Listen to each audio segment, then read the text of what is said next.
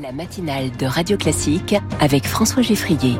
Le journal de 7h30 et les titres de Julie Droin. L'hydroxychloroquine, le médicament miracle défendu par Didier Raoult durant la pandémie de Covid, à l'origine de milliers de morts selon une première étude. Explication dans un instant. En Allemagne, plus de la moitié de la production d'électricité vient des énergies renouvelables, moins de charbon et davantage d'éolien. Enfin, un premier plan pour l'après-guerre dans la bande de Gaza, présenté par le gouvernement israélien et les Palestiniens Palestiniens devraient rester en charge. Noël ne tombe plus à la même date en Ukraine, qu'il a exceptionnellement fêté le 25 décembre cette année, et en Russie, où c'est ce week-end.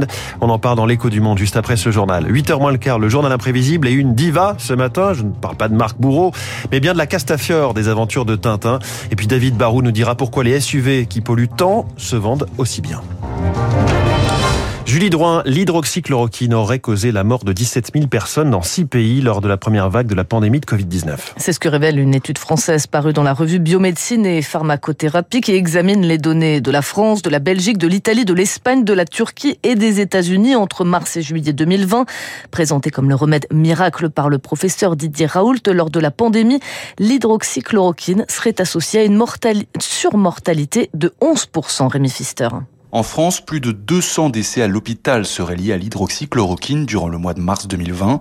Associée à un Covid sévère, elle serait toxique pour l'organisme selon Jean-Christophe Lega, auteur de l'étude et professeur aux hospices civils de Lyon. C'est une toxicité cardiaque par euh, des troubles du rythme. Ça, c'est les trois quarts de la toxicité. Et puis, il y a d'autres toxicités qui ont été rapportées, pulmonaires, euh, rénales, des hypoglycémies. Euh, dans tous les cas, c'est frappant. Et ça montre bien qu'il faut être extrêmement prudent lorsqu'on prescrit des médicaments dont on ne connaît pas les propriétés dans le cadre d'une nouvelle maladie. Cette étude ne porte que sur les patients décédés à l'hôpital et met donc de côté ceux qui ont reçu de l'hydroxychloroquine via leur médecin de ville. Pour le pharmacologue Mathieu Molimard du CHU de Bordeaux, les 17 000 morts dans ces six pays sont donc très sous-estimés. Si on rajoute toutes les vagues, si on rajoute la ville avec les hospitalisations en EHPAD, on dépasse largement les 100 000 morts. Et on peut même parler de scandale politico-sanitaire. Le problème est que les autorités ont laissé faire, ce qui a valu l'utilisation d'hydroxychloroquine et la promotion d'hydroxychloroquine bien au-delà de ce qui aurait dû être fait et en mis en danger la vie des patients. Mathieu Molimard rappelle également que l'Inde et le Brésil, par exemple, où l'hydroxychloroquine a été massivement prescrite, n'ont pas été prises en compte par manque de données.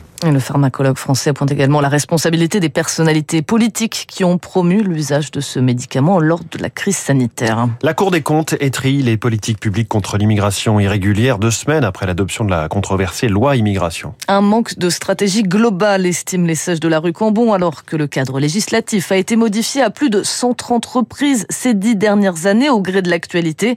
Alors, la nouvelle loi immigration doit permettre de répondre au blocage pointé dans ce rapport, rétorque le cabinet du ministre de l'Intérieur, même si on peut mieux faire, reconnaît le député Renaissance Ludovic Mendes. La loi immigration qu'on a votée euh, en fin d'année permet de répondre à une partie et à une grosse partie de ce qui est reproché plus ou moins par la, Cour des comptes dans son rapport. On avait des difficultés par exemple à expulser. Là, on a mis des mesures en place. On peut parler des services de préfecture saturés. On peut parler aussi de l'OFPRA qui est saturé. On enchaîne les lois qui permettent de renforcer les moyens humains. Mais pour autant, en l'état, on est toujours en difficulté. Ça prend du temps parce qu'il faut faire énormément de recrutement dans nos préfectures. Mais encore faut-il que cette loi soit bien appliquée, prévient la députée Les Républicains Annie Genevard. Les républicains vont être extrêmement vigilants sur la mise en œuvre de la loi qui vient d'être votée. La loi, euh, d'abord, il faudra voir ce qu'en fait le Conseil constitutionnel après l'appel du pied qu'ont fait à la fois le président de la République et la première ministre, hein, qui de façon euh, non dissimulée ont appelé le Conseil constitutionnel à retoquer un certain nombre de dispositions. Nous, nous pensons que cette loi, en effet, ne suffira pas. Il faut aller plus loin. Il faut une réforme de la Constitution. Donc, on n'est qu'au début du chemin. La décision du Conseil constitutionnel qui pourrait retoquer en grande partie le projet de loi immigration est attendu d'ici la fin du mois. La vigilance rouge est levée pour le Pas-de-Calais alors que la décrue s'amorce. Mais vu du ciel, certaines parties du département ressemblent encore à un immense marécage. Il faudra de longues semaines pour que l'eau redescende complètement, des mois pour faire sécher les maisons. Hier, le ministre de la Transition écologique a promis des réponses exceptionnelles face à une situation exceptionnelle. Des promesses déjà entendues par le maire d'André président de l'association Stop Inondation du Pas-de-Calais. Il fustige le manque de prévention. En 2006, notre commune a été inondée, 50 maisons. Il y avait des fossés de tamponnement qui devaient être créés. Et aujourd'hui, il n'y a rien de fait. Ensuite, le bas. La commune va euh, vider ses eaux dans un watergan qui est géré par une association d'utilité publique pour laquelle les gens payent une taxe pour l'évacuation de l'eau à la mer. Notre watergan a été conçu il y a une quarantaine, cinquantaine d'années. Pas moi qui le dis, c'est l'institution elle-même qui le dit. Et ils disent aussi que ces installations sont vétustes et que la capacité de pompage n'est plus suffisante. Ils sont au courant depuis 2008. Donc, si ça, ça avait été traité en amont, oui, on aurait pu évacuer plus rapidement l'eau vers la mer. Maintenant, vous dire qu'on aurait eu zéro inondation, Personne ne peut vous le dire. Est-ce qu'il y aurait eu moins de maisons inondées? Oui. Le maire de la commune d'Andre, Alain Turpan, au micro de Marine Salaville. Un premier féminicide enregistré en France en ce début d'année 2024. Une femme de 62 ans a été tuée à bout portant par son conjoint de 75 ans qui s'est ensuite suicidé. Le mobile serait comme souvent lié à une séparation. En France, en moyenne, une femme meurt tous les trois jours sous les coups de son conjoint. Radio Classique, il est 7h36. La baisse historique des émissions de CO2 en Elles sont au plus bas depuis 70 ans et pour la première fois de son histoire, le pays a désormais majoritairement recours aux énergies renouvelables à Nahuo. C'est d'abord le résultat d'un recul du charbon dans la production d'électricité. En cause le développement des énergies renouvelables, explique Simon Muller, directeur d'Agora Energie 22, un think tank à l'origine de l'étude. L'énergie solaire a atteint un record à 14,5 gigawatts. Le déploiement de l'éolien augmente aussi. Les permis délivrés pour des projets éoliens sont en hausse de 75% par rapport à l'année précédente. Autre raison pointée par Simon Muller pour expliquer cette diminution historique des émissions, les difficultés de l'industrie allemande qui pâtit fortement de la crise énergétique depuis la guerre en Ukraine. L'industrie à forte consommation d'énergie comme l'acier, le ciment, les produits chimiques ont réduit leur production et donc leurs émissions de CO2. Mais ces productions ont été décalées vers d'autres pays, ce qui n'aide pas vraiment le climat.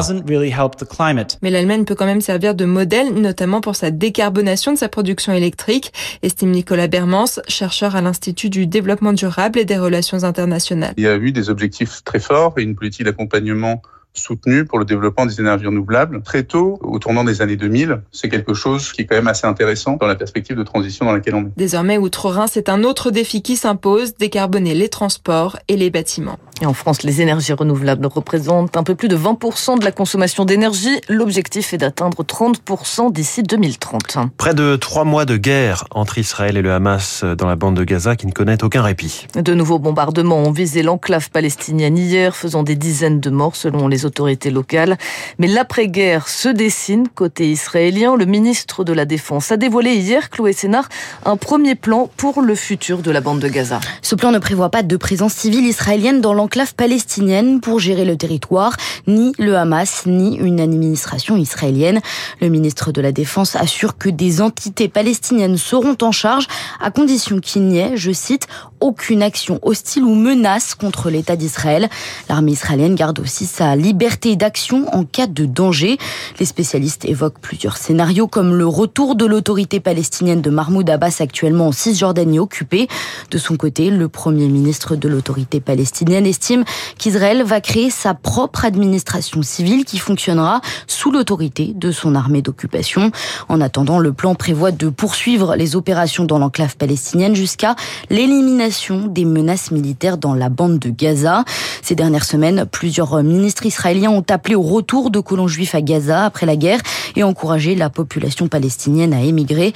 Des propos condamnés par la France, les États-Unis ou encore le chef de la diplomatie européenne. Et plan qui devrait être abordé par le chef de la diplomatie américaine, Anthony Blinken, qui entame une quatrième tournée officielle dans la région. Le groupe terroriste État islamique a revendiqué hier les attaques en Iran lors d'un hommage rendu à une figure militaire du régime iranien. Deux explosions qui ont fait 84 morts et près de 300 blessés. Enfin, ce bilan qui s'est encore alourdi au Japon. 92 personnes ont été tuées dans le séisme survenu lundi et au moins 242 personnes sont encore portées disparues. En France, le dernier week-end des vacances scolaires avant la reprise lundi, des vacances qui se sont parfois déroulées à la montagne. Les sports d'hiver ont encore la cote et malgré les risques liés au changement climatique, les prix de l'immobilier fondent moins vite qu'ailleurs. Ils étaient même en hausse le mois dernier de 4,4% sur un an dans les stations de ski. On observe une légère stabilisation aujourd'hui, mais globalement les prix restent très élevés dans les stations de haute montagne. Car la demande est là et le marché monte en gamme, Zoé Pallier.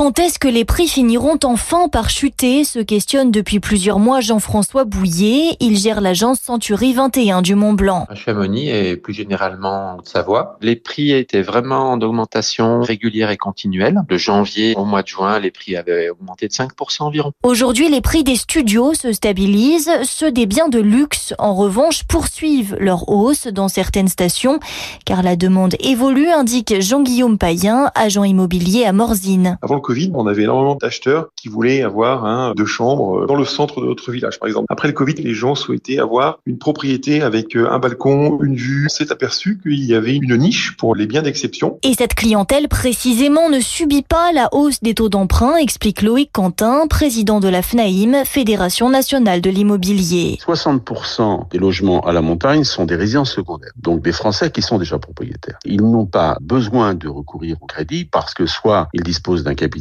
d'une épargne, d'un bien qui vont le revendre. Mais cette exception pourrait ne pas durer, précise la FNAIM. Le réchauffement climatique finira par peser sur la valeur des biens, surtout dans les stations de moyenne montagne. Des précisions signées Zoé Pallier. Dans le journal de 7h30 de Julie Drouin. Merci Julie. Le Noël des chrétiens d'Orient dans l'écho du monde de Christian Macarian, c'est dans un instant.